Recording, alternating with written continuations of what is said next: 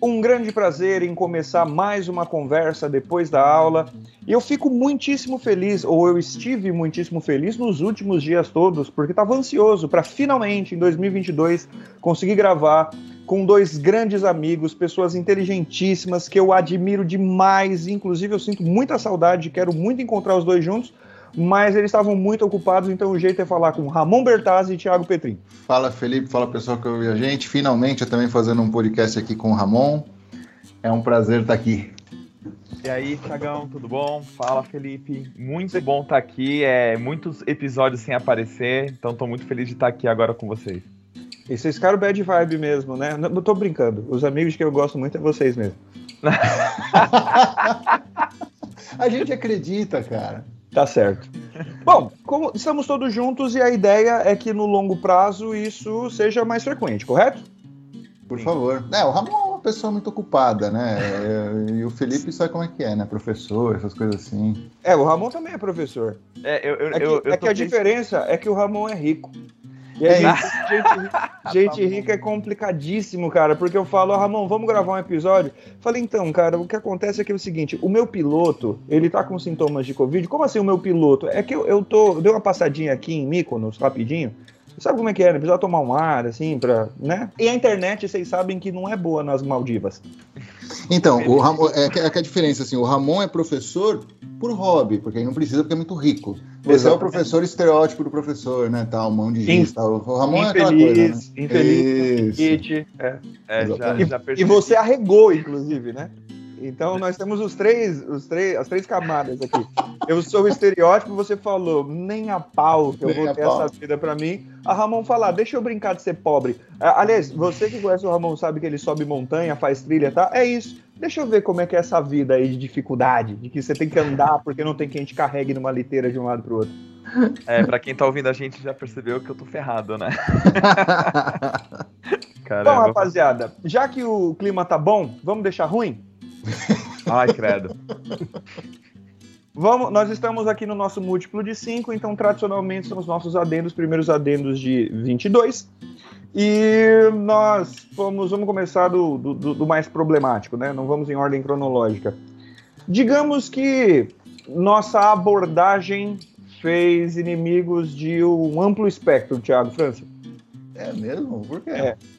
Porque é o seguinte: nós dissemos no, no, nosso texto de divulgação sobre a guerra da Ucrânia, em primeiro lugar, que nada justifica uma invasão. Sem dúvida. É, você sabe que tem uma galera que meio que acha que a invasão se justifica, né? É, então, é eu sou a favor da paz. É, pois é. Normalmente quando você invade tem guerra. É, então. Por outro lado, tem uma galera que também não está satisfeita em a gente não dizer que o Zelensky ou Putin são a encarnação de Satã. Então, no nosso texto, a gente ter dito que se você tem uma, uma, uma necessidade de olhar para isso com algum cuidado, não é enfático o suficiente. Basicamente, Tiago, a gente foi muito isentão. O palavrão do século XXI. Você concorda? Você discorda?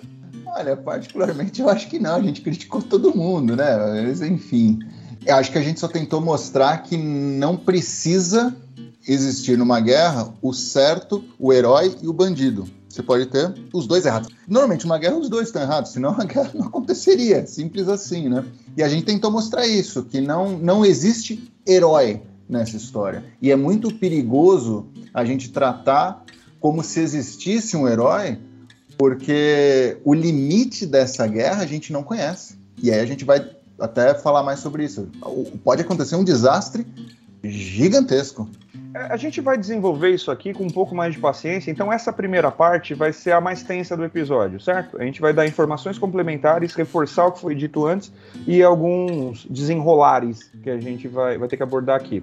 Mas primeiro eu queria dar uma definição conceitual interessante aqui, que é de falácia lógica, né? Existe há muito tempo uma famosona em latim é chamada de tu quoque. Então é basicamente, você chega pro teu irmão e fala, ô oh, cara, vim cozinhar aqui, a louça toda suja, meu. Você não lavou nada. Fala, e você que dois anos atrás também não lavou? Dois erros não fazem um acerto. É, e tem variações desse tipo de raciocínio, desse tipo de falácia lógica. Em inglês se fala muito do whataboutism, que é tipo, é difícil de traduzir, né? É e o, né? Então, o what about? E sobre aquilo, né? E a respeito daquele outro. E o que no Brasil virou do e o PT? E o PT? Então você fala para um bolsonarista que tal coisa foi feita, e o Lula? É. Isso é uma falácia lógica. E o que, que a gente está estabelecendo aqui? Se a gente falou que nada justifica uma invasão, tem sido meio que uma moda dizer que, ah, mas Portugal também invadiu o Brasil e a Arábia Saudita também invade o Iêmen e os Estados Unidos também invadiram o Afeganistão. Sim, a frase continua rigorosamente a mesma. Nada justifica uma invasão. Segundo é, detalhe importante, muito se tem discutido sobre o fato de existirem muitas guerras acontecendo ao mesmo tempo e nenhuma ganhou tanta atenção das grandes mídias e das mídias mais tradicionais. Como a gente vai falar daqui a pouco, é justamente pelo fato de que nenhuma delas coloca o planeta Terra em risco, né? não corre risco de um conflito nuclear. É triste que a gente tenha que tocar nisso, mas basicamente o que aconteceu nessa semana, eu acho que é o próximo comentário que faz sentido, Aliás, eu acho que quando for pro ar já tem duas semanas. Foi que a Globo News, que se transformou em Guerra na Ucrânia News, só fala disso 23 horas e 50 minutos por dia, teve uma briga de, de criança birrenta ali entre Guga Chakra e Carlos Sardenberg, né? É, foi lamentável, né? Então, para quem não viu, basicamente, o Guga, o Guga Chakra, depois de ter entrado nessa coisa da heroização gigantesca do presidente da Ucrânia, Inclusive, ele repercutiu muito mal, né? O que ele escreveu. Aí ele tentou falar, então, a situação não é tão preto no branco, ela é um pouco mais cinzenta do que isso. Mas aí o Sardenberg teve o seu ataque de pelancas com a força máxima, né? Colocou as suas pilhas Duracell novas e fez ali para ninguém botar defeito no chilique. Não tem outro nome para aquilo. É, é isso, é a isso que a gente desceu. Então, você tem o jornalismo, você tem a, a formação de opinião, você tem um comentário técnico que desceram ao nível da briga de Twitter. E a briga infantiloide de Twitter. Não pode ser assim. Não se pode discutir nenhum assunto adulto assim, menos ainda política internacional. É, o que eu tenho visto é que as pessoas, o, os líderes mundiais estão tratando o assunto como se fosse uma discussão de Twitter, né? Isso é, é muito preocupante. Pegando acho esse gancho do, do Sa, Sa, é Sardenberg. Sar, Sardenberg. Sardenberg. Pegando esse gancho do Sardenberg, o que, que o Guga Chakra tentou explicar e o que é lógico num, na negociação entre países. Países têm interesses. Você tem um canalha, um ditador, que é o Putin um inescrupuloso, é o Putin. Isso não é a opinião do Tiago, isso é a definição dicionarizada. Um país sem liberdade de imprensa, sem democracia, com eleições forjadas e manipuladas, em que quem discorda vai para cadeia ou é assassinado, é por definição uma ditadura. E se, ah, meu amigo, neste momento você está escutando e está se sentindo profundamente ofendido, respira um pouco, porque se o seu irmão é pego cometendo um crime, tem câmeras que mostram o crime, as testemunhas dizem que ele cometeu o crime e a vítima diz que ele cometeu o crime, não é porque ele é seu irmão que ele não é criminoso. Existe uma simpatia pró-Rússia que tem se desenvolvido que simplesmente não faz o menor sentido. E eu acho que foi muito legal, Tiago. Os nossos episódios envelheceram bem. Porque é. nós, sem querer, demonstramos antes da guerra que Vladimir Putin está longe de ser um político de esquerda. Inclusive, ele criticou muito um tal de Lenin. Exato. E aí tem uma galera da esquerda defendendo Vladimir Putin por algum motivo que eu sou incapaz de compreender. Exatamente. É, normalmente, por... e aí é que é, eu preciso escolher um herói e um vilão, então já que eu sou contra o imperialismo americano, eu preciso ser a favor do Putin, que está errado também. Então é isso que você falou. E aí, continuando o raciocínio, você tem esse cara que é o Putin. É uma tragédia. Só que ele comanda a segunda maior potência militar do mundo. Ele tem interesses. Ele tá certo errado, não importa. Ele tem interesses. Aí vem a Ucrânia com o irresponsável do Zelensky e quer entrar para a OTAN. Ali, nas barbas da Rússia, colocar bases militares da OTAN nas barbas da Rússia. O Putin não quer. A Ucrânia tem o direito de entrar na OTAN? Vamos pensar no, no mundo ideal. Claro que tem. É uma, uma, uma nação soberana, faz o que quer. Mas o mundo tem interesses. A OTAN, sabendo desses interesses, estimula, e sabendo que tem um doido ali, o que faz? Estimula a entrada da Ucrânia, sabendo que isso pode gerar um conflito. Justifica a invasão? Não. A OTAN está agindo certo? Não.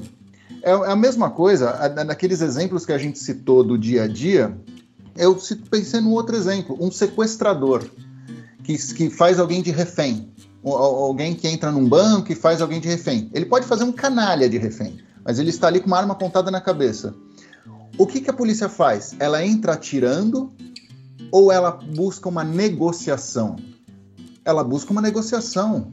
Esse cara merece a negociação? Não. Mas se não fizer a negociação, todo mundo que está lá dentro do banco morre. Então eu preciso, para ter a paz dentro daquele contexto, daquela agência bancária, eu preciso negociar com o inescrupuloso. E nessa negociação eu vou encurralando, mas eu vou dando saídas para essa pessoa. Porque se você só encurralar e começar a falar assim, olha, você vai ser preso, eu estou agora indo lá é, é, cercar a casa da sua mãe e você vai pegar prisão perpétua, esse cara vai puxar o gatilho e vai acontecer uma tragédia. Eu preciso dar uma saída, por mais que ele esteja errado, eu preciso dar uma saída plausível para que ele se entregue. E o que estão, nessa analogia, o que eles estão eh, fazendo hoje, os Zelensky, a OTAN? Vamos entrar e atirar nesse cara. E aí vai morrer todo mundo. É, você precisa negociar mesmo que o cara seja inescrupuloso, porque ele tem a segunda maior potência militar do mundo. Você, sendo presidente dos Estados Unidos, primeiro-ministro da Alemanha, é, chefe da OTAN, existe a realidade mais do que o ideal. Então é nesse aspecto que a gente fala que ninguém está certo. E nesse, nesse contexto que a gente tem dois líderes, né, Tiago? Um crápula e o outro incompetente, ficam nos seus discursos tentando mostrar exatamente isso que vocês tentaram tirar. O herói, né? Cada um tenta jogar ao lado do herói para cima de si mesmo. E normalmente a palavra nazista é a palavra da vez, né? Então eu quero falar do outro lado, não, o outro lado é, é nazista. E os dois têm lá a sua. É. Né? Aliás, a gente vai tocar nesse ponto do nazismo já já. Só um, um, detalhe interessante: nessa analogia que o Thiago fez, que me parece bastante didática, embora o criminoso esteja objetivamente cometendo um crime e, portanto, ele está errado e você não tem nenhuma simpatia, ou você pode não se importar do que acontece com ele, você precisa ser um pouco pragmático, um pouco responsável, bem-vindo ao mundo dos adultos. Se você leu do discurso do Tiago que ele está passando pano para sequestrador, é, meu amigo, a gente não quer a sua audiência, não. Perfeito.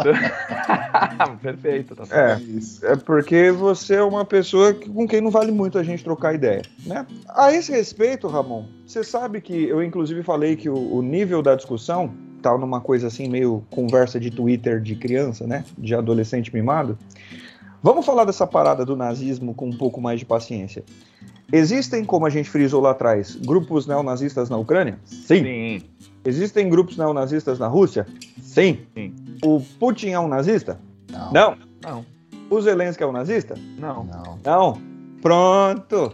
É isso. E Mesmo com grupos nazistas, de certa forma, aliados com, aliados, a, a, com o governo do Zelensky. Sem né? dúvida. E do Putin agora. E do né? Putin agora, exatamente. A galera tá fazendo um discurso ultranacionalista que exalta a figura do líder acima de tudo e temos de apoiar o nosso grande líder para a mãe Rússia. E tem campanhas da galera, tipo, careca, bombada, de camisa preta, fazendo cânticos de ordem com o punho fechado. É Eu vi o Mussolini fazer a mesma coisa.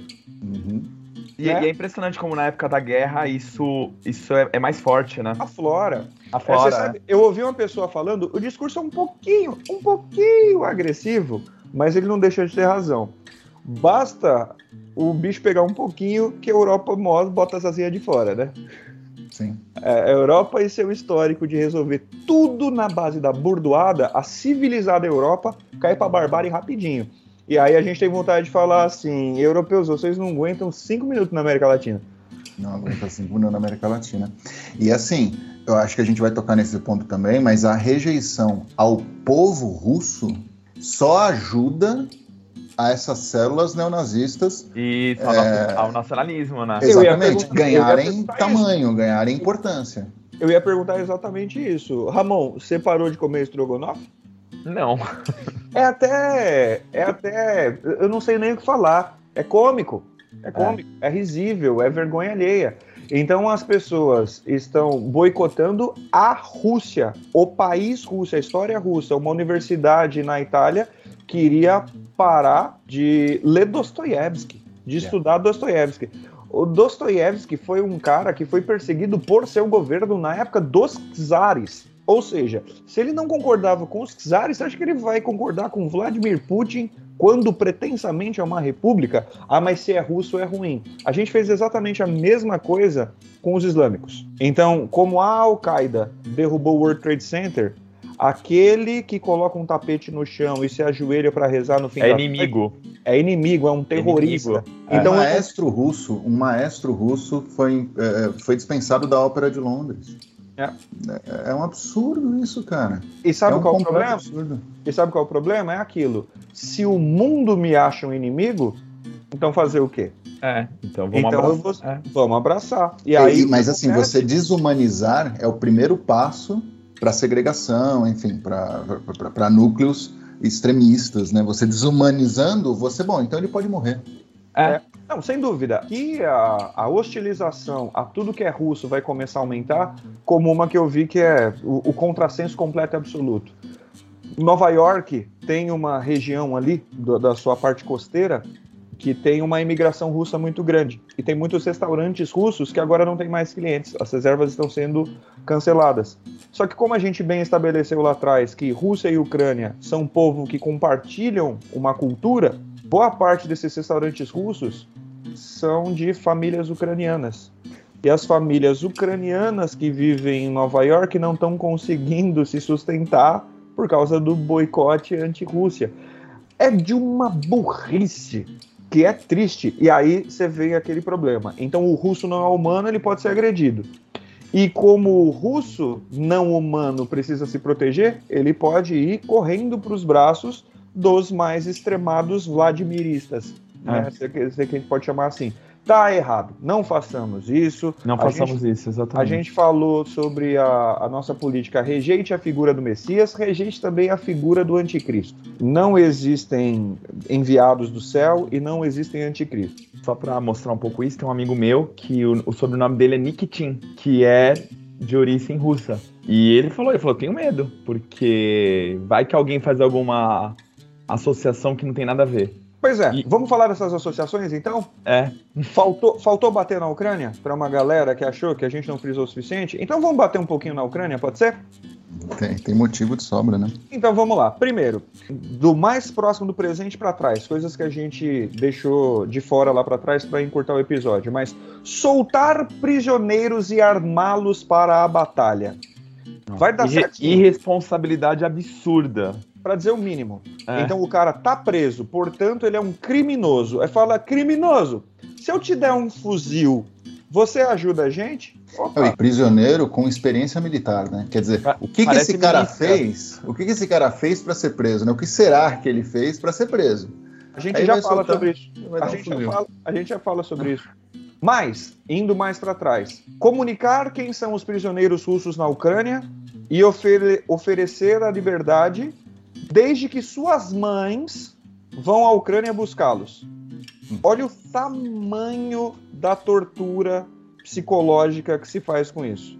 A mãe vem aqui buscar o seu filho numa zona de guerra, senão ele não volta vivo para casa, senão ele não ganha liberdade de novo. Eu acho que nem o Luiz XIV faria uma coisa dessa. Vamos lá, vamos mais para trás. Divulgar foto de prisioneiro de guerra é crime de guerra crime de guerra. Não pode, justamente por conta disso, porque você usa a imagem do prisioneiro para humilhação e para torturar as pessoas que estão lá atrás. Desde que existem as mídias visuais, divulgação de crime de guerra, ou seja, isso vem desde lá depois da Segunda Guerra. Crime, crime estrito senso, crime previsto, todos os países civilizados reconhecem isso. Mais um pouco para trás, que a gente falou de o fato de a Ucrânia definitivamente não ser uma democracia, as repartições públicas, as TVs públicas, as instituições públicas são proibidas de falar russo. O médico que fale russo dentro do hospital público vai ser multado. Ou seja, é uma política de apartheid. Simples assim, crime. E dependendo de como seja, não sou jurista, mas é um crime contra a humanidade. Coisa que está acontecendo desde então é um negócio chamado chibolete.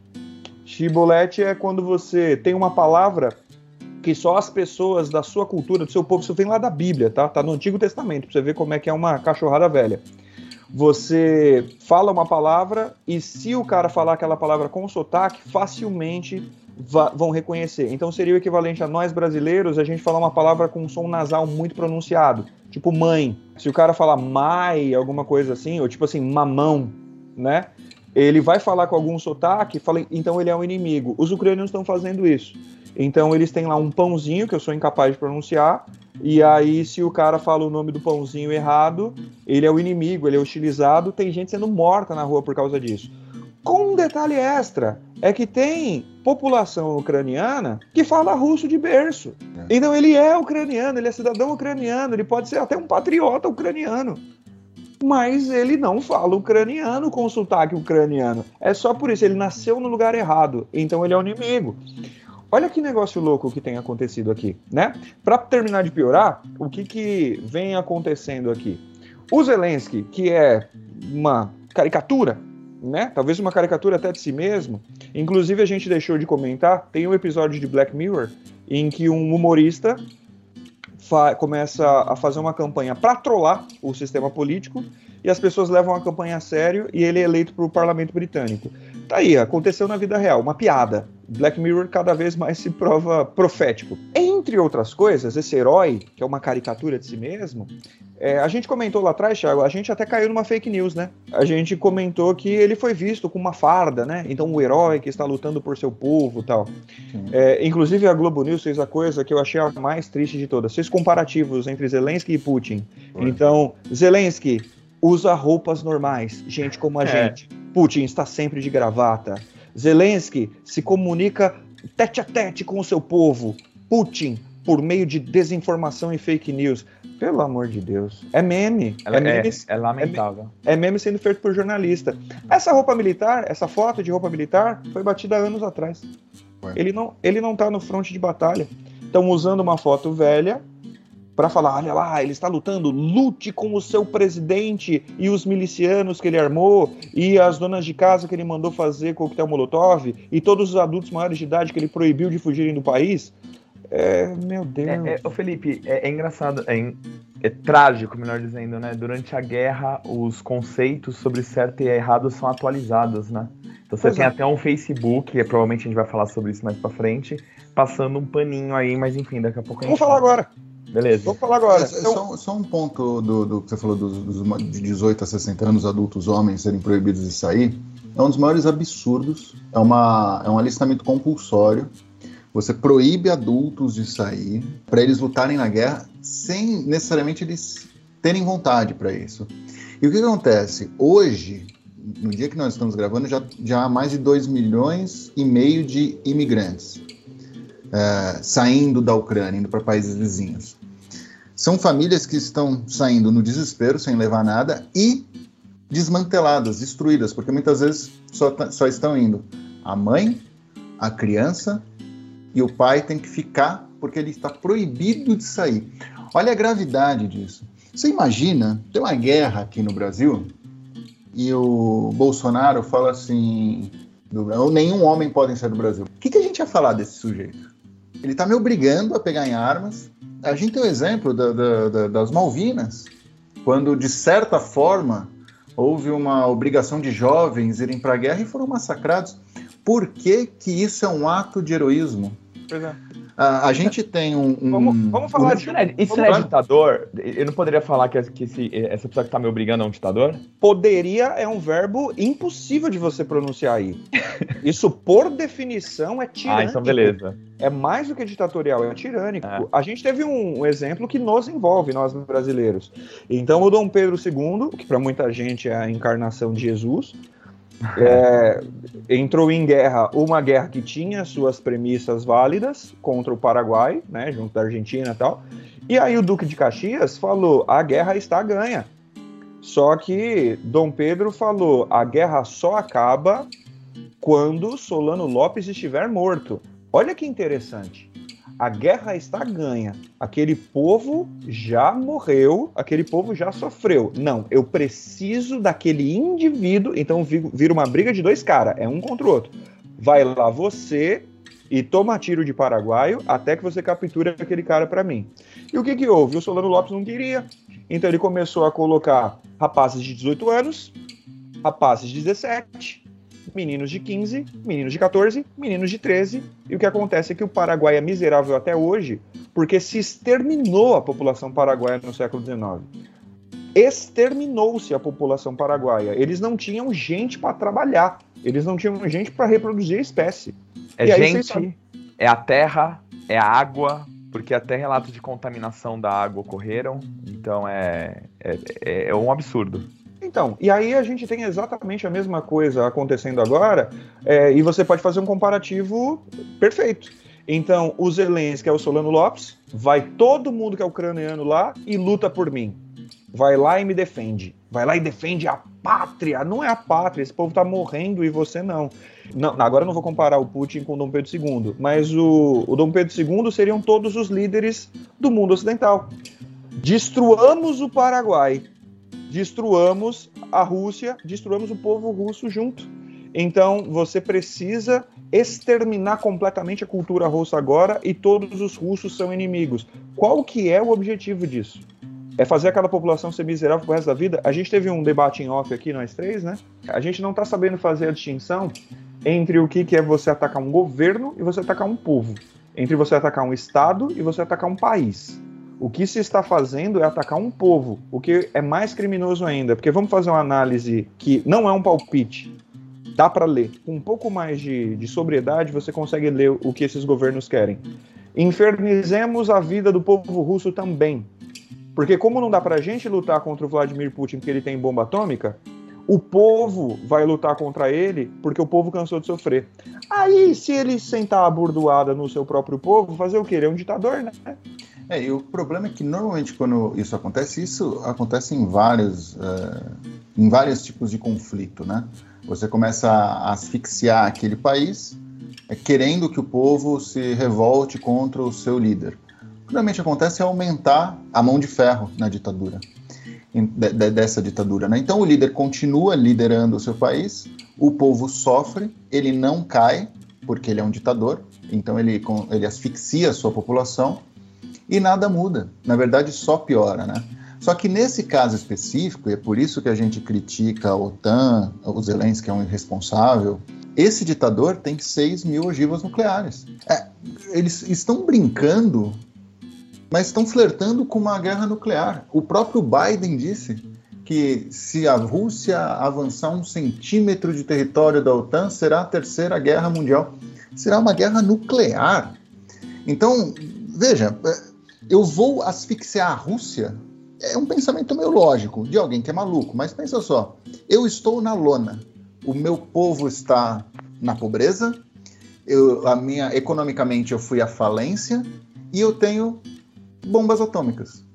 Se eu ficar quieto e sair da Ucrânia, o mundo vai ficar do jeito que está e eu vou ficar destroçado.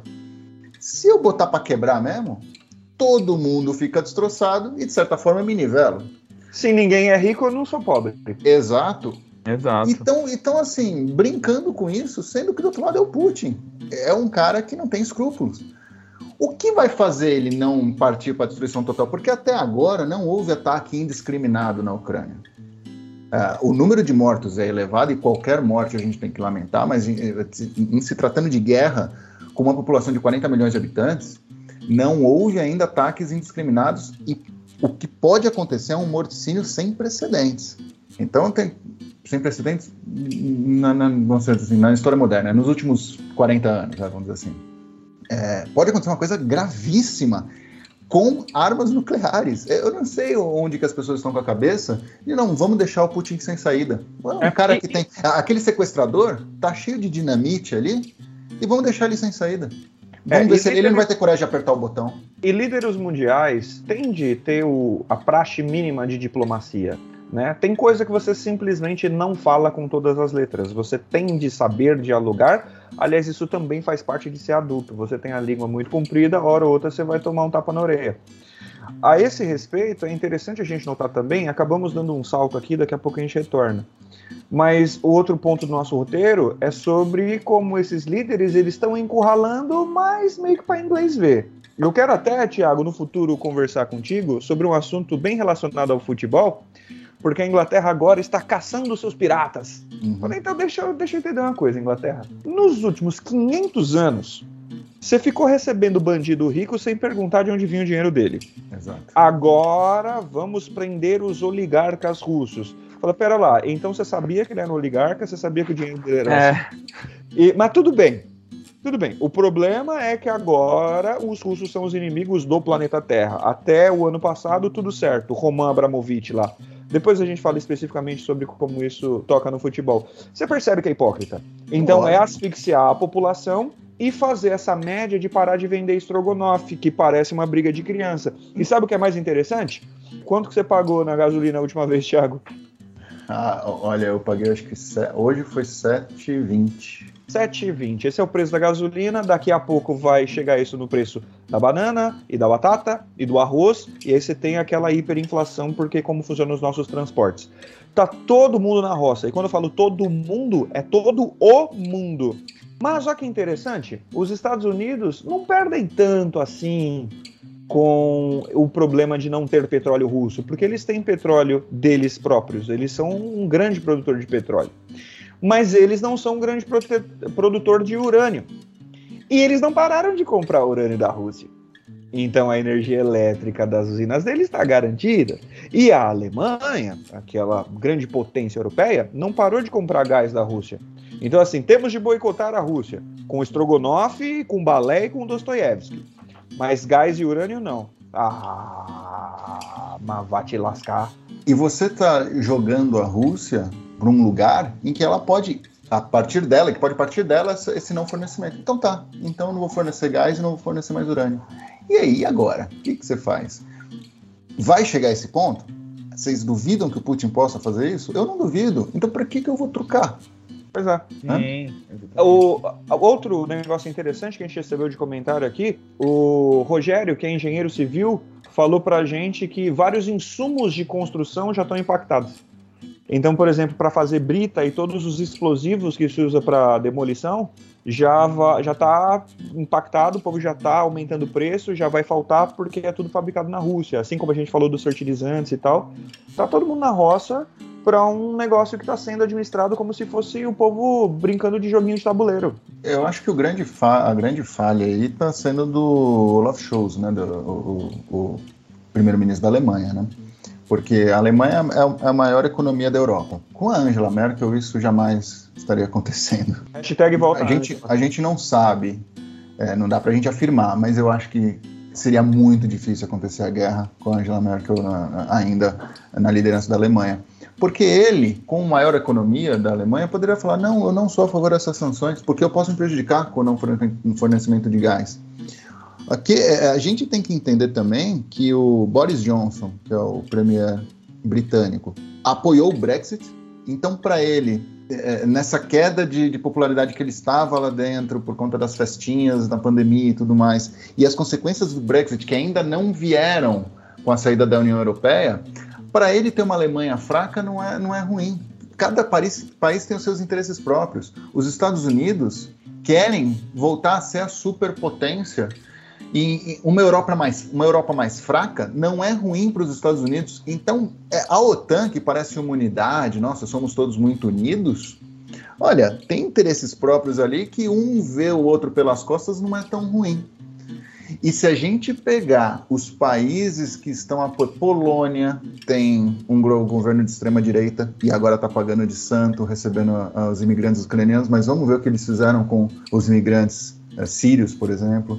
Hungria, todos eles são é, têm governos de extrema direita. O próprio Boris Johnson, que é um, na pandemia ele começou com negacionismo. Esses caras não, não ligam muito para uma guerrinha. Então a gente está cercado por irresponsáveis com interesses próprios, fingindo que o mundo está unido. Esse é um perigo que tem que ser levado em consideração. Perfeito. É, eu vou, vou, aproveitar o ensejo da sua extrema-direita e eu vou voltar um assunto aqui que o Ramon levantou, para a gente encerrar essa parte mais chata aqui na nossa conversa para hoje. Tem muita desinformação, principalmente vinda da Rússia, acerca do batalhão Azov. Então, os ucranianos não dirão com todas as letras o que acontece e os russos vão contar vantagem. Então, há informações já de que eles foram atacados e destruídos, né? Ou pelo menos os maiores centros deles. Se você não sabe quem são, joga Azov no Google e Enter. Se você clicar em imagens, a primeira imagem que você vai ver é de uma milícia militar, com uma bandeira da Ucrânia e uma suástica. Esses são esses caras. Só que vem um detalhe pior, tá? Para quem está do lado da Ucrânia e doando dinheiro para a Ucrânia e principalmente é, fazendo doações em criptomoedas para a Ucrânia. Esse grupo Azov ele tem crescido muito e ele tem um braço armado e um braço que é quase um partido político, mais ou menos no, nos moldes do que é o Hamas na Palestina. Então tem aqueles que vão para a luta armada e tem os outros que estão fazendo política e interpretem política como quiserem aqui. Porque esse grupo que se identifica sem o menor medo com uma suástica é um grupo que tem como líderes fundamentais hooligans. A galera que dos 18 aos 30 e tantos anos de idade aproveitava o futebol para ter um motivo para simplesmente sair dando cacetada nos outros. Um monte de gente que tem um monte de homicídio nas costas. Esses caras entraram no discurso ultranacionalista, já eram cães de briga, só que agora eles têm fuzil e a sua doação em Bitcoin. Digamos que exterminemos o batalhão armado Azov, esses caras não somem mais. Eles já são um partido político que usa uma suástica e já foi apoiado pelo mundo numa guerra. A gente já viu esse filme. A Ucrânia é nazista? Não, não dizemos isso, não dissemos isso, não diremos isso. Agora, que a Ucrânia é um, um celeiro de perigo, isso é um fato que a gente está se recusando a ver. Então, só para a gente frisar, os nossos líderes, Zelensky, Putin, Biden, Boris Johnson e o Olavo, que eu faço questão de chamá-lo pelo primeiro nome, porque o indivíduo difícil de respeitar é. é esse Olavo Scholz. Eles não, eu não, não confiaria neles para administrar minha padaria. E são esses caras que estão com o destino do nosso planeta, o nosso destino nas mãos. Se a gente tentar transformar qualquer um deles em herói ou em demônio, a gente incorre num erro difícil de ser corrigido no futuro. É, e a, a, esse fornecimento de armas pela OTAN para esses grupos paramilitares da Ucrânia é, é, é, montar o caos. Porque vamos supor que a guerra acabe, a Rússia saia tal. Eles vão falar: ah, não, muito obrigado pelas armas, tomam de volta. Não vão falar. É. Então eles vão continuar sendo grupos paramilitares armados até os dentes. A chance do Zelensky, caso continue no governo, ser ainda mais autocrata é gigantesca, porque para ele domar esses caras, ele vai ter que trazer para ele, como já há grupos paramilitares agindo é, em conjunto com a, com a parte militar da Ucrânia, né? com a força militar da Ucrânia. Esses caras não curtem muito uma lei, então provavelmente eles vão endurecer o autoritarismo. Caso Zelensky caia e a Rússia tome conta da Ucrânia, está formado um grupo terrorista. Isso. Então, Eu ia falar exatamente a chance, isso. ou você cria grupos terroristas, ou você tem uma, um autoritarismo ainda maior. Esse é o futuro da Ucrânia. Eu não consigo ver diferente disso. É. Eu estava planejando um encerramento bonitinho aqui com a frase de efeito, você me cortou. então deixa eu cortar também, porque assim, você tem o. O que o, o, o Thiago tava falando, né? Da, você, entrega as armas. Ah, então, depois agora acabou, devolve aqui, obrigado pela sua ajuda, né? Gente, aprendendo com a história, né? Você tem algum exemplo, vocês dois que manjam muito de história, algum exemplo de alguma situação, você entrega arma pra milícia, para paramilitares e dá, dá certo no final? Ah, ele devolve. Fala, é. gente, bom que agora temos democracia, não? Então agora, será que eu podia trocar este fuzil? Aquela brincadeira. Você troca este fuzil carregado por uma caixa de soufflé? Sim! Isso não vai acontecer. É. É, o que eu ia dizer é que 10 anos atrás a gente achou tão bonito quando aqueles países do Oriente Médio estavam lutando contra os seus ditadores sanguinários. É isso, aplaudamos que via rede social esse povo se uniu a favor da liberdade e o resultado foi o Estado Islâmico. Com o apoio da OTAN, né? É, é isso aí. Ah, olha que bonito. Olha que legal, o Estado Islâmico. Ai, que bonito, olha o Azov. É, é. isso aí, gente. O Azov é um Estado Islâmico cristão. É isso. É isso. É vamos mudar de assunto? Ainda sem mudar de assunto, só para terminar? É uma, a única coisa boa que a gente pode colocar dentro desse assunto é o Itamaraty, né? Pois é. E tem gente criticando Uh, e aí tem uma confusão muito grande, porque o, o, que o Bolsonaro tem dito de neutralidade não é o que o Itamaraty está fazendo. O Itamaraty condena a invasão, mas não é a favor das sanções que prejudiquem o resto do mundo. Resumindo, para quem talvez não tenha entendido o que houve, Itamaraty é o órgão de diplomacia brasileiro. Então é a nossa instância máxima da diplomacia, certo? Essa instituição historicamente, há um século, tem uma credibilidade muito grande, que foi enfraquecida nos últimos anos pela quantidade de camelo que está lá administrando o nosso país. E aí o que houve é que, se o nosso poder executivo está andando de mão dadas com o Vladimir, o Itamaraty falou: somos contra a guerra e essa invasão é criminosa. Mas encurralar, como o Tiago disse, a Rússia e tentar destruir o país, a economia e um povo também está errado. Temos de buscar uma solução pacífica, digna, decente, com o mínimo de impactos para a população. Ah, Itamaraty, que bom que você existe. Pelo menos alguém é adulto na diplomacia mundial.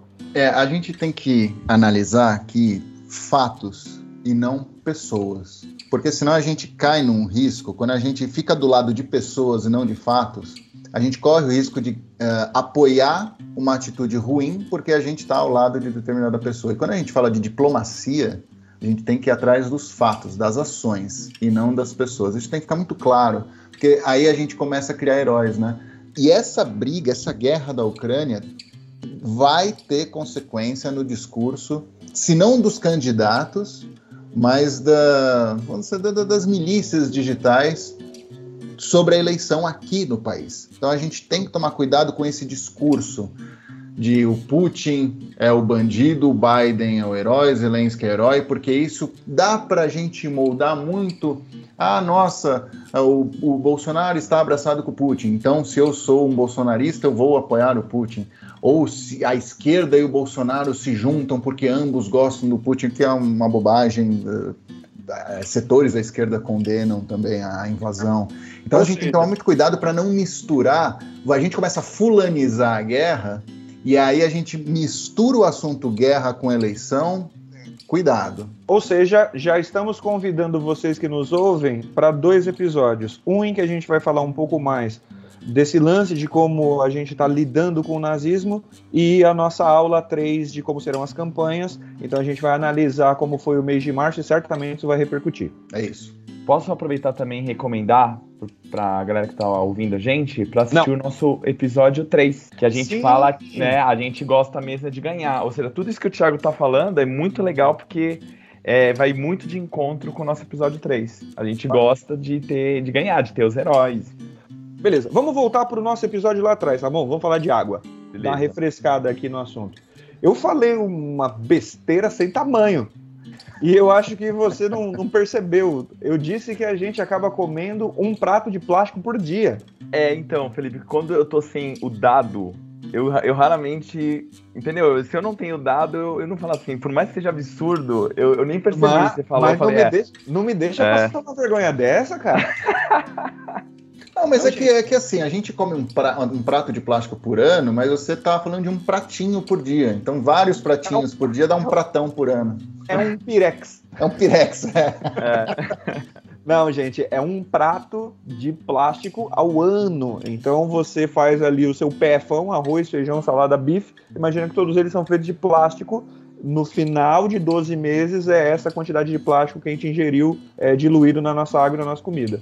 E vamos aproveitar também, já que você tá falando do momento meia culpa sua, de falar da minha também, né? Porque ah, é, durante o episódio. Ah, não, gente... Cê, ó, gente, você vê, né? Gente rica é outro nível, né? Eu cometi um erro grotesco, olha o tamanho do erro que ele cometeu. Não, é que eu falei durante o episódio muito sobre a preservação da água, mas o termo técnico correto é conservação.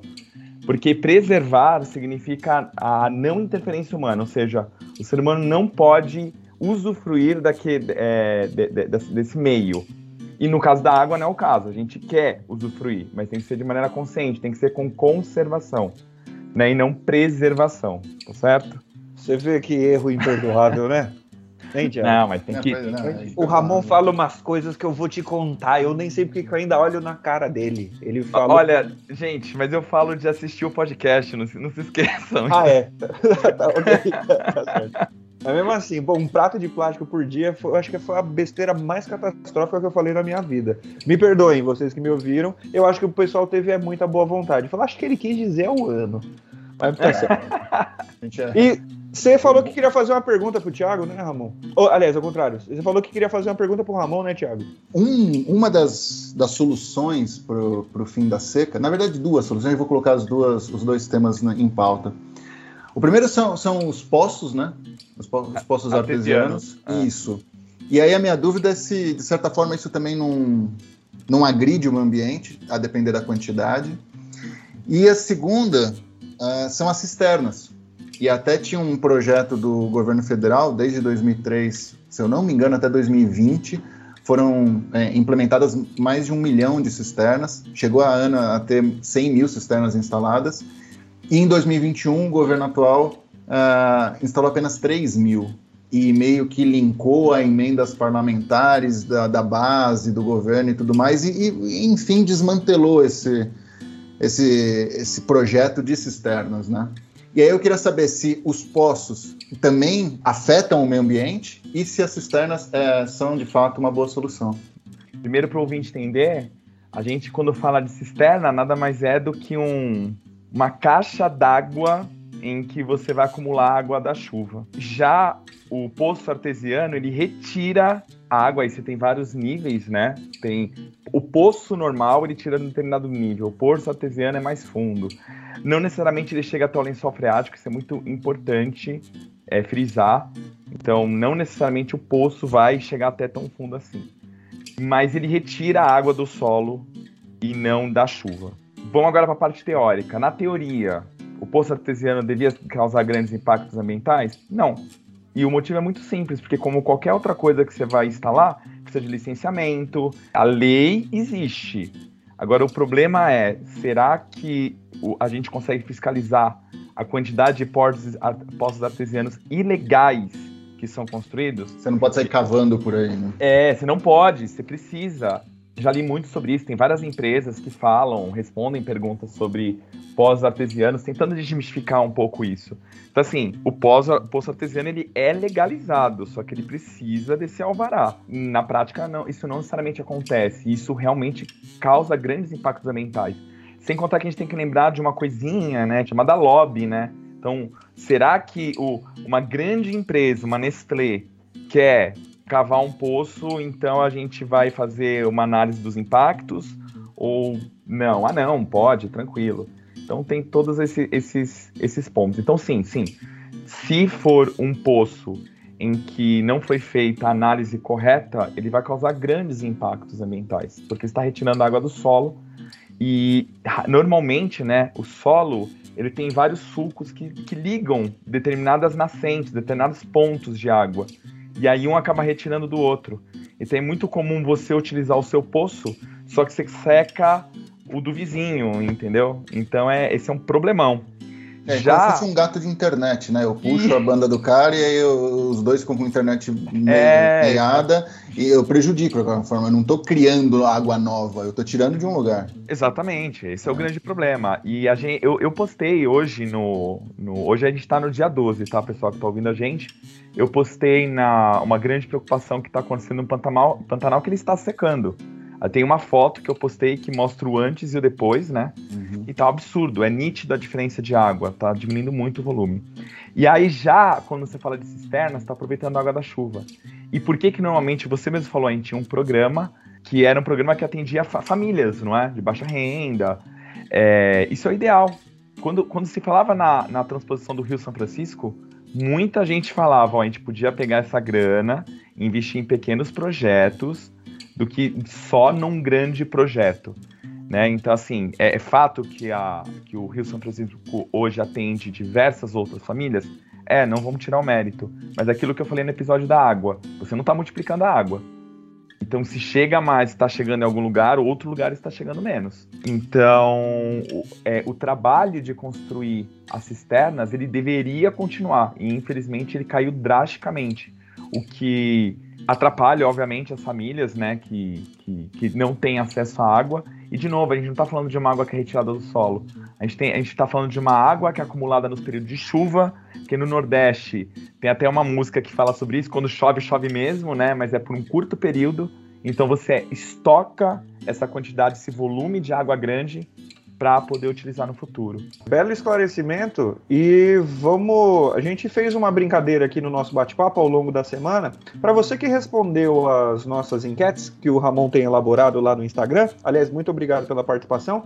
Como ainda tem outras, e a última que você postou foi nessa sexta-feira, né? Isso tá no ar segunda-feira. Você ainda vai colocar outras? Vamos compilar um pouquinho mais de dados, a gente faz uma análisezinha do que tem sido respondido no próximo múltiplo de 5, lá no, no do episódio número 60, certo? Mas a gente fez uma brincadeira aqui, que não é bem uma brincadeira, a gente calculou, por iniciativa do Ramon, a nossa pegada hídrica e a nossa pegada de carbono acho que rola a gente compartilhar o link com a galera aí buscar depois, né, Ramon? Na, é, eu só vou fazer uma correção assim, que a gente tem que dar mérito para a pessoa certa. Eu comentei, só que, na, na, na, verdade, eu já tinha pensado, só que quem falou no grupo foi você. Então é mérito seu também de ter feito esse negócio da pegada. Achei muito legal. Eu não tenho a menor memória disso. Eu continuo achando que foi você, mas tudo bem. ah, então, para não ter discussão, fui eu. Isso. Perfeito. Obrigado, Thiago. Obrigado. Então, e aí a gente compartilha o link com vocês. É bem interessante. Só o da pegada hídrica que eu vou pedir que vocês tenham um pouco de atenção, tem que fazer com paciência para dar um resultado legal. Porque, primeiro, que ele é todo em inglês. Então, você vai precisar ler em inglês, vai dar um pouco mais de trabalho. E segundo, que o jeito da da, provavelmente de um site americano, o jeito deles de contabilizar grupos alimentares é bem diferente do nosso. Então, feijão, pra gente, é um item que tá todo dia no prato, deles não. Então você vai ter que contabilizar o seu feijão em grãos. E a batata não vai estar tá nos vegetais. Vai ter uma seção só para batata. Então o seu vegetal é meio que a sua salada, o seu brócolis, alguma coisa desse tipo.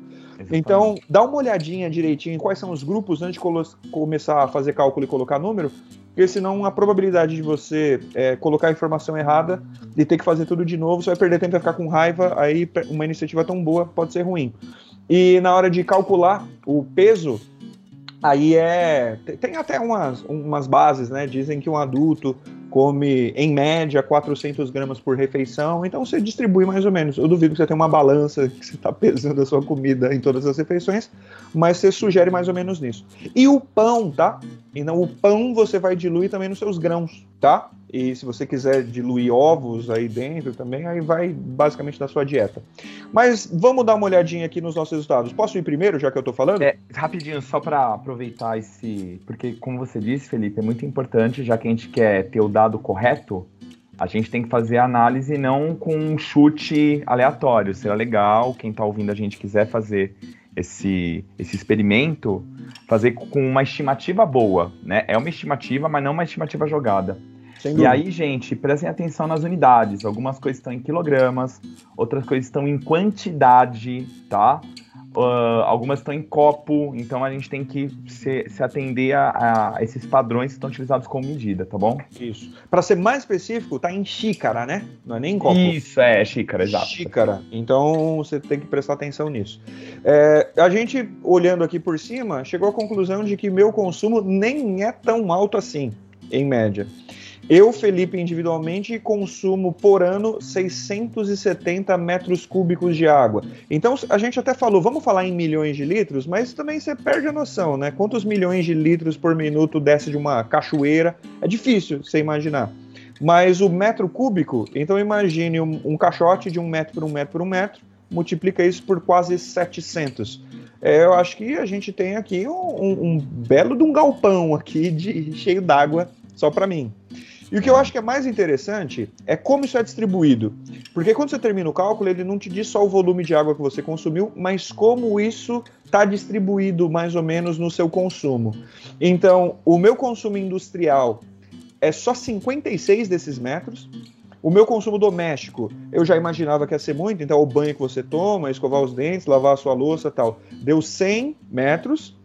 Agora vem a coisa louca. O resto todo, 515 metros cúbicos disso, é em comida. E dessa comida, onde que eu mais gasto? Olha que coisa louca, gente. Onde eu mais gasto é em cereais, e a gente está no Brasil, a gente come muito arroz, por exemplo, e eu nem sou tanto de comer arroz, né? Em laticínios, eu gasto 52 litros em laticínios, eu gasto 41, aliás, não é litros, né? É metros cúbicos. Eu gasto 41 metros cúbicos só de café e 202 de carne. E eu nem como muita carne. Eu como é. pouca carne e mesmo assim, 202 desses 670 metros tem a ver com a carne que eu consumo. Então eu nem consumo tanta carne assim. E um terço da água que eu consumo por ano tem a ver com a carne que eu consumo. Eu que gostaria de cortar pro meu amigo Tiago Petrin, que é um grande no carnívoro. É, o cara, o, o, meu deu 1909 metros cúbicos. O dobro do meu. É, mas eu acho que eu tenho aqui os, os calcanhares de Aquiles aqui, porque tem um consumo de carne altíssimo, altíssimo. A, a carne aqui deu 847. Minha o nossa. seu deu quanto mesmo? 202. É, então. Ovos também aqui deu 174. Eu tenho coleção de camisas, né? Também. Então eu tava pensando nisso também, camisa de poliéster, né? Fala quantas camisas você compra por ano, né? Teve essa, essa pergunta, né? E aí, por conta da coleção de camisas de time de futebol e tal, eu compro algumas por ano e, e é, acho que aí foram, foi onde pegou pesado para mim. Qual que é, o, qual que é o, o, volume industrial? Putz, eu não salvei o volume industrial aqui, cara. Ah, não, tudo bem. Mas, uh, mas deu aqui, é, carne deu 847, ovo 174, outros 186. Estimulantes, 247. 200, olha, eu. É tudo de café, hein? Café. Thiago é outra coisa. É. E o Thiago é o doido do café. Eu tomo eu, muito café. Eu, no café ah. da manhã eu tomo de dois a três copos americanos. Nossa. É, o dele não é xícara, não. O Thiago teve que tá. o copo em xícara mesmo, porque ele toma copo de café. Copo americano de café. Tá é, enfim. Bom, o Ramon eu acho que vai ser aquele que vai fazer se sentir humilhado. Vamos ver? Não, não, não. Eu tenho, eu tenho também os, os pontos que eu gasto muita água. E tem um, um outra coisa aqui interessante, que é o consumo. Eu queria dizer isso para quem está ouvindo a gente. É, o consumo aqui está em dólares por ano, só que a, nossa moeda está muito desvalorizada, né? Então, ah, é? Na, então é, eu diria que é um valor desse, dessa análise que, que tá errado, né? Ele vai te dar um dado que não, não, não, traz a verdade. Mas, é, porque você pagar a conta de água no Brasil em dólar e pagar a conta de água nos Estados Unidos em dólar vai representar uma quantidade de água muito diferente. Isso, exatamente. Porque são não só por cada moeda, mas que os produtos têm preços diferentes, né? Mas, enfim. Uh, no meu caso, o, o, grande vilão na comida foi os ovos e os laticínios. Eu gosto muito de queijo, muito de leite. Eu não tomo café, né? E você tomo... come muita massa, né? Eu tomo como muita massa. Cereais, o meu estourou, assim. Agora não sei por que desapareceu aqui, peraí. Ó, o cereal aqui deu 252. Nossa, é mais que o dobro do meu. É, é meu 84, né? É, então. Em, é, o laticínios deu igual o seu, Felipe, 52. E ovo, 52. Porque, assim, né, não, não é só ovo frito, né, gente? tudo que come ovo jogando, assim. É, então. então. O macarrão que o Ramon come todos os dias da vida dele, vai ovo, vai farinha de trigo, tá tudo lá dentro. É, exatamente. E o, e o queijo, né? Vai o queijo junto. Agora, carne você come pouquíssima, né? Carne, então, eu agora que acabou a quarentena, eu admito que meu consumo de carne aumentou, porque fora de casa eu como mais carne. Agora, dentro de casa é só quando a Fê não tá afim de cozinhar. É para dar prejuízo no restaurante, né? Nossa. Já que eu vou pagar, eu vou comer logo um contra filé que tá caro. Mas, ó, é. Mas eu, tem uns amigos meus que estão tentando. Ontem eu fui comer hambúrguer na casa de um deles e eu comi hambúrguer de arroz negro. Nossa! Pra mim não é hambúrguer, tá? Pra mim é, é um é. lanche de bolinho de arroz, muito gostoso. Muito é, gostoso. Mas é, não, vai ter, não vai ter gosto de carne, certamente. É, exatamente. É, arroz negro fica bem com peixe. Você não gosta de peixe? É, eu não é, gosto de peixe. Ele fica bem gostoso com peixe. Eu não gosto de risoto, eu comi um risoto com arroz preto e peixe uma vez que eu achei delicioso. A gente vai mandar para vocês o link, tá? Dessa pesquisa, dessa calculadora da pegada hídrica e seria, a gente queria muito que vocês mandassem pra gente esses resultados, seria muito Isso, bacana. O, o, o, o, arroz negro com shimeji é muito bom também, viu? Ah, é verdade. Já comi também. Já comi também. E a nossa pegada de carbono? Essa aqui é mais fácil, né? Pô, aí eu mandei bem, hein? Mandou bem? Porque Mandei. aí é basicamente o quanto de combustível fóssil você gasta como energia, o quanto de lixo você produz e viagem de avião acho que vai ser o grande vilão. Nos últimos anos não vai ser um bom termômetro, porque a gente ficou sentadinho aqui, né? Sim, sim. Mas se você curte da, aquela, aquela ponte aérea, aquela chegadinha ali em Foz do Iguaçu, aquela chegadinha no litoral do Nordeste, a minha em 2021, esse aqui é mais legal, né? Porque o MOS vai te calcular o ano de 2021. Então você pode fazer ano a ano, você pode pegar a mesma estimativa para pegar, sei lá, 2019 antes da quarentena. A minha foi de 5,95 toneladas de CO2. Então vou arredondar, 6 toneladas de carbono na atmosfera em 2021. É, É, vamos- Não mandei bem, não. Não mandou? Não. eu falei, nossa, agora eu vou ganhar, né? Não, o meu foi 6,43. ah, um pouquinho a mais. Ah, Mas tá menos que a média mundial. É, isso. Mas o meu ficou parecido com o seu por causa do avião, o meu grande vilão. Porque assim, eu preferia. Eu, eu Rico, né?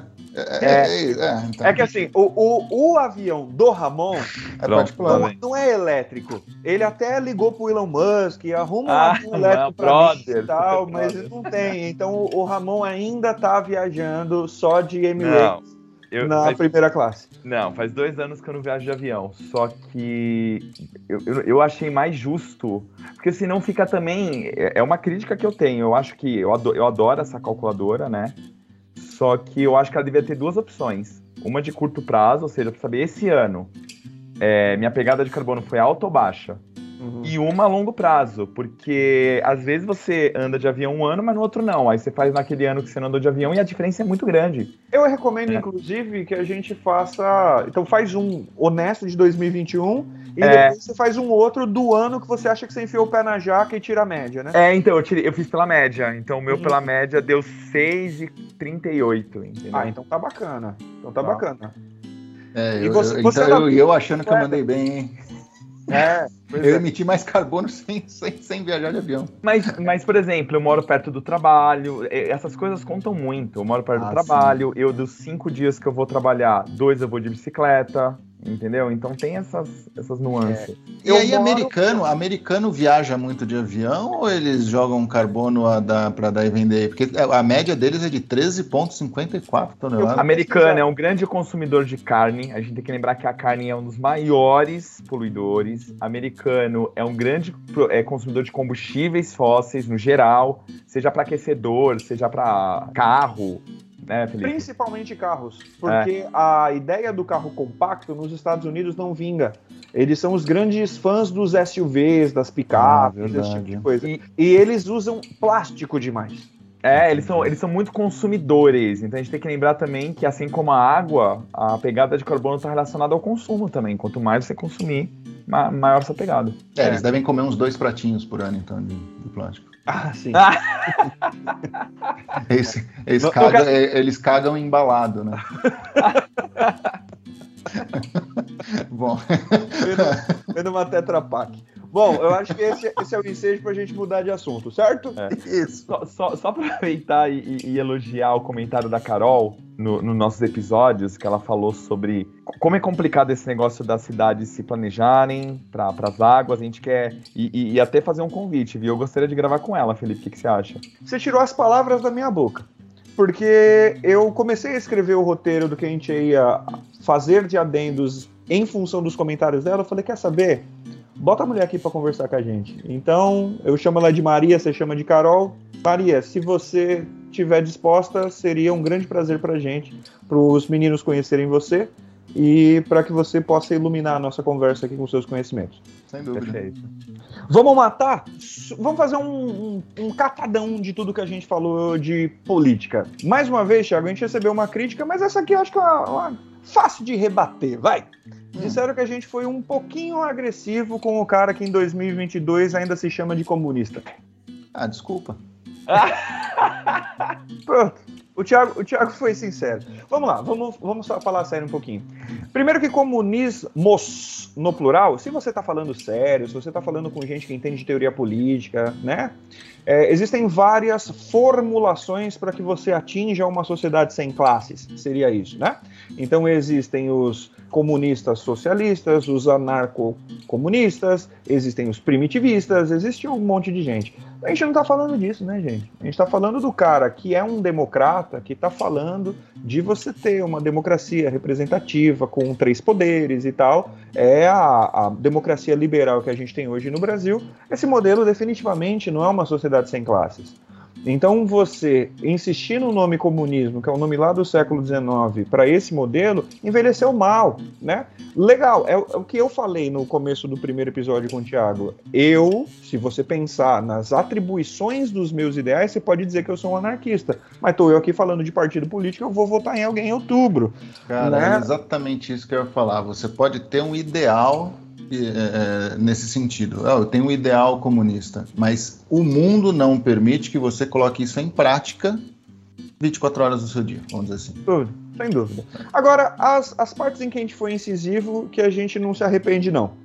A gente deu uma bela burdoada no MBL e envelheceu bem, hein? Envelheceu bem. a gente gravou, deu uma cacetada nos caras e aí é, pois é, posso, Arthur, posso do, Arthur, Duval, Arthur Duval mostrou que a gente estava certo. Posso me gabar de uma coisa? O Ramon sabe disso há anos, já eu nunca comentei aqui. É, não é, é meio chutar cachorro morto, mas eu me orgulho disso.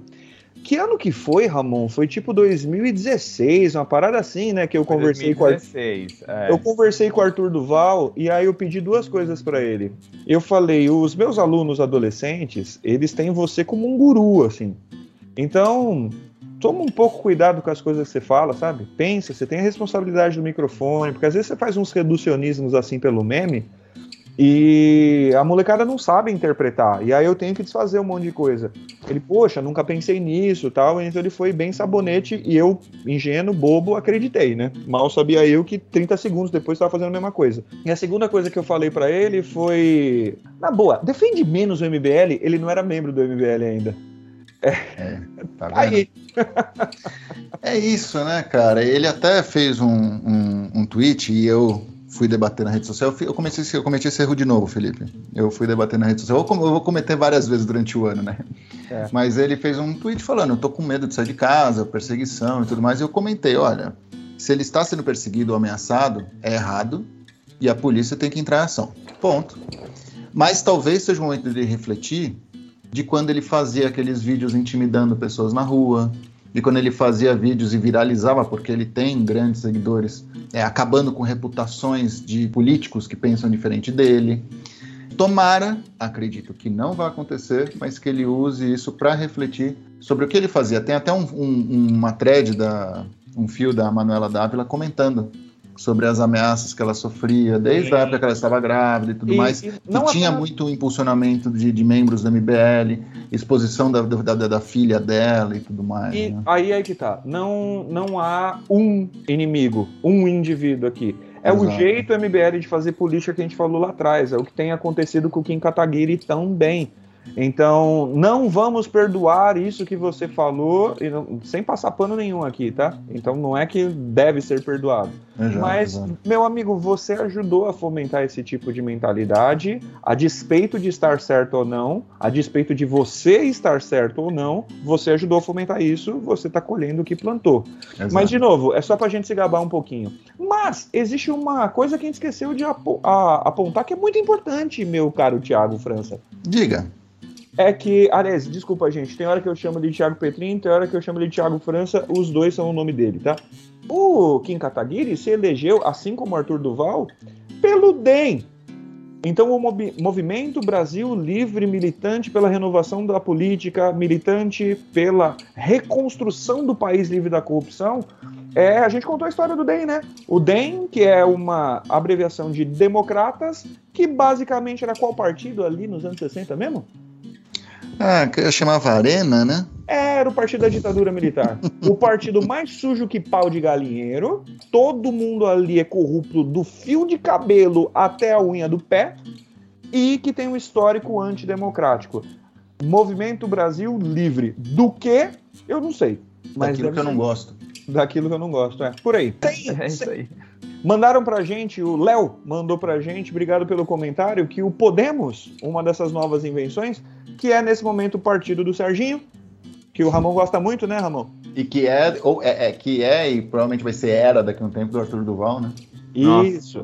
Nossa. É, não, a essa altura ele já foi expulso do partido, né? É. O Ramon não respondeu, você viu que. Não, não, não, não gosto não. Nem com essa não. O partido Sérgio Moro Podemos, ele, o nome veio de um partido espanhol, nessa vibe também, né, de partidos que não tem nome de partido, só que lá na Espanha é um partido de esquerda, interessante notar isso. E o Ramon tava comentando com a gente que ele ficou surpreso com o nosso episódio, né, Ramon, com o poder é. do Giba, que a gente é íntimo chama de Giba, né? Mas para você que não é íntimo é Gilberto Kassab. Isso, exatamente. E eu fiquei impressionado porque eu não imaginava o quanto o partido dele tinha crescido. Aliás, eu queria que vocês falassem até mais depois, no, se não, possível adendos, falar isso no episódio. Então, Ramon, o, o, o PSD cresceu muito, porque o Kassab conseguiu unir políticos que vinham de uma base até de centro-esquerda e até de centro-direita. A gente até brinca, né? O Kassab é aquele. Ele, ele não quer, nesse primeiro turno, se aliar a nenhum partido, ele fala que ele é contra as coligações e, e ele segue isso à risca, mas também porque ele não quer se unir a ninguém, porque ele tem é, deputados no partido dele que votam com o Bolsonaro e deputados que certamente vão apoiar o Lula, né? Se eu não me engano, o PSD tem uma das maiores, uh, o maior número de prefeituras, acho que está em terceiro no número de prefeituras no Brasil. Então é um partido que cresceu muito, com uma identidade de centro. Acho que não dá para dizer que ele, que ele não é um partido de centro. Ele conseguiu se descolar um pouco do centrão, desse fisiologismo do centrão. E a tendência é de crescimento também no número de parlamentares na Câmara para eh, nessa eleição de 2022. E ele é considerado o, o oráculo, vamos dizer assim, de Brasília.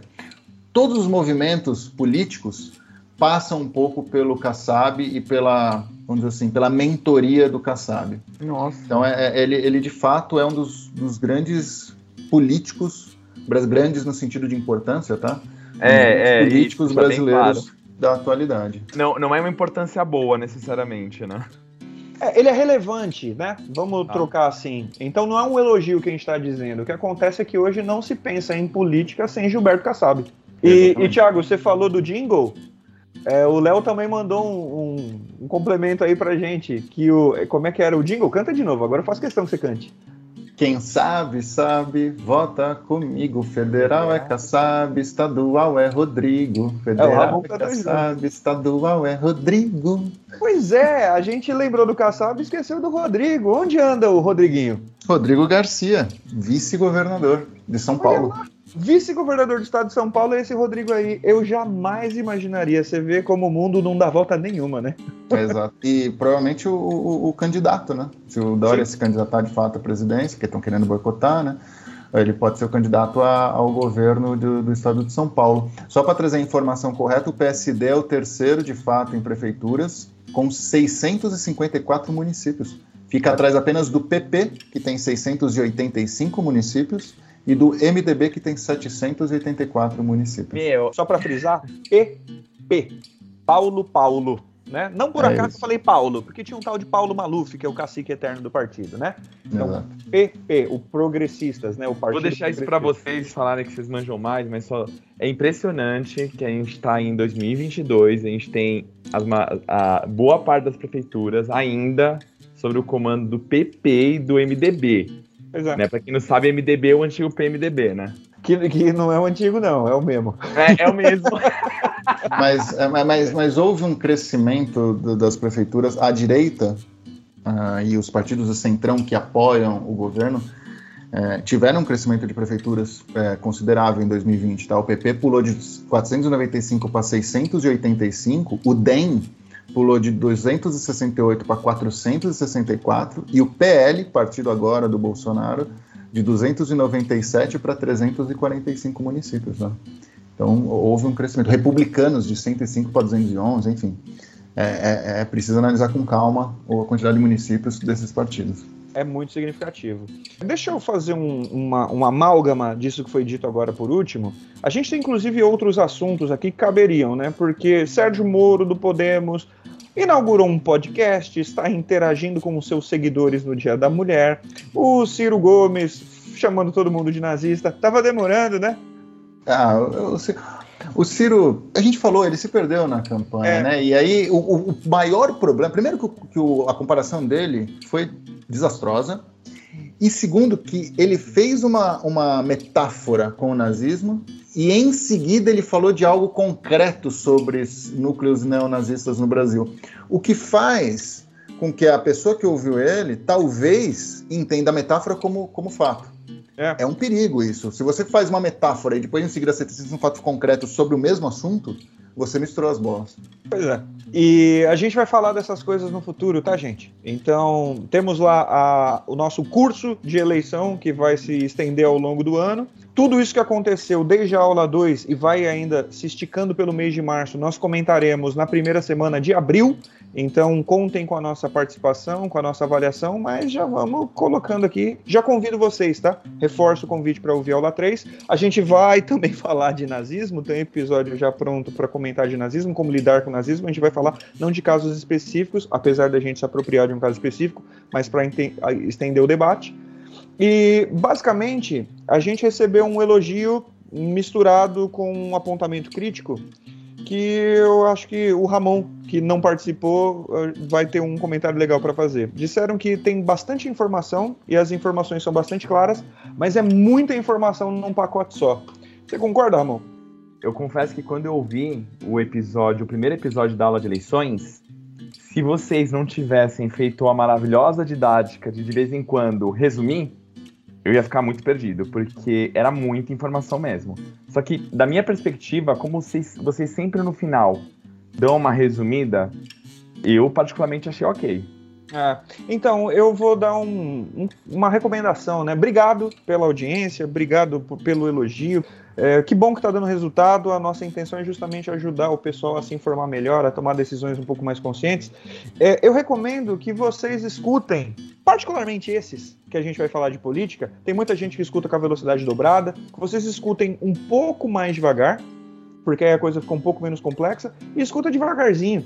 Então esses episódios estão todos muito longos, uma hora e meia e tal. Daqui para frente, a partir de março, provavelmente vai ficar um pouquinho mais curto. O nosso objetivo é que ele fique em torno de uma hora.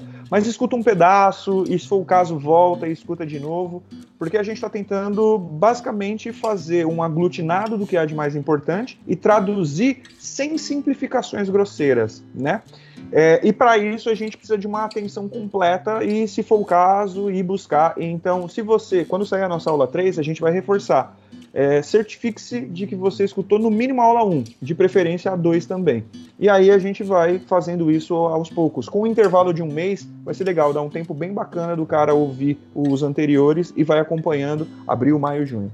E, e, e tragam dúvidas. Nós, como três professores, nós vivemos de, de dúvidas, né? Do... Dois e meio, vai, dois e meio. Do, dois professores e um comunicador, pode ser? Pode ser, pode ser, tá ótimo. É, a gente vive de dúvidas e outra, a gente tem que lembrar também, enfatizar que esse episódio é, é um diferencial nosso. Nós temos um episódio de adendos para falar sobre os acertos, sobre os erros e para tirar dúvidas. É sensacional. Então aproveitem esse espaço que a gente dá e participem. Com Isso. certeza. Olha, olha que merchan. É, se, se, o, se, o, Ramon fosse político, quem sabe, sabe, vota Ramon. Vota Ramon, exatamente.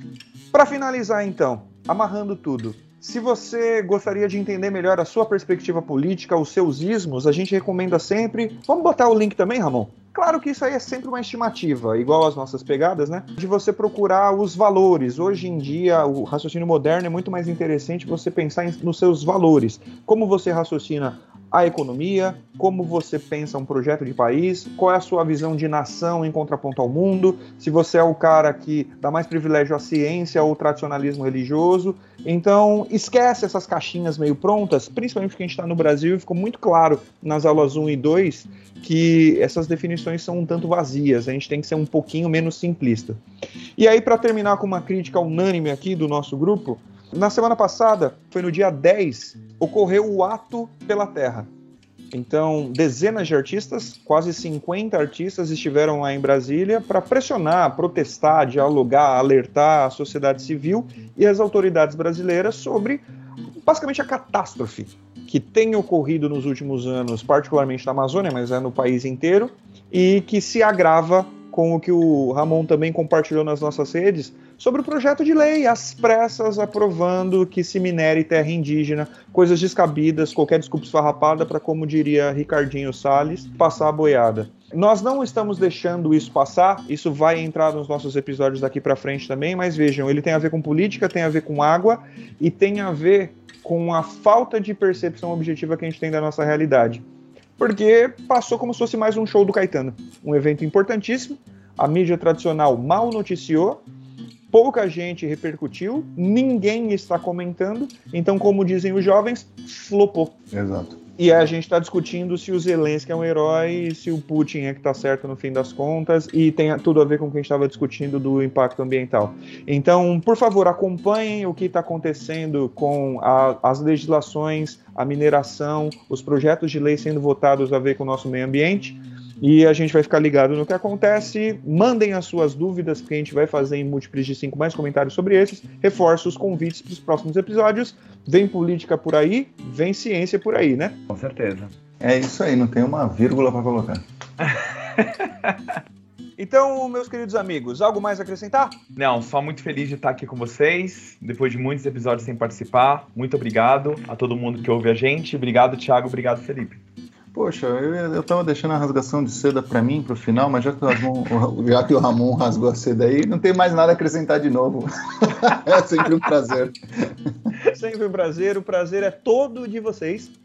Podem ter certeza disso. E para quem ouviu a gente até agora, obrigado pela paciência. Os episódios realmente estão maiores, mas é porque a gente está abordando assuntos que exigem bastante informação. A gente está mais ativo nas redes sociais. Nos sigam lá, arroba, underline depois da aula, particularmente no Twitter e no Instagram. O Instagram tem mais interações. O Ramon, na verdade, é o cara do Instagram aqui, né? O nosso, nosso cara das mídias bacanas. E aí no Twitter, de vez em quando, a gente xinga a galera também, porque a gente tá entrando nessa vibe. Comentem lá com a gente. Pode mandar inbox, o pessoal que tá mandando, muito obrigado pelas participações, dúvidas, sugestões, solicitações e observações. Qualquer coisa, tamo junto. Obrigado, rapaziada. Um abraço. Falou. Valeu.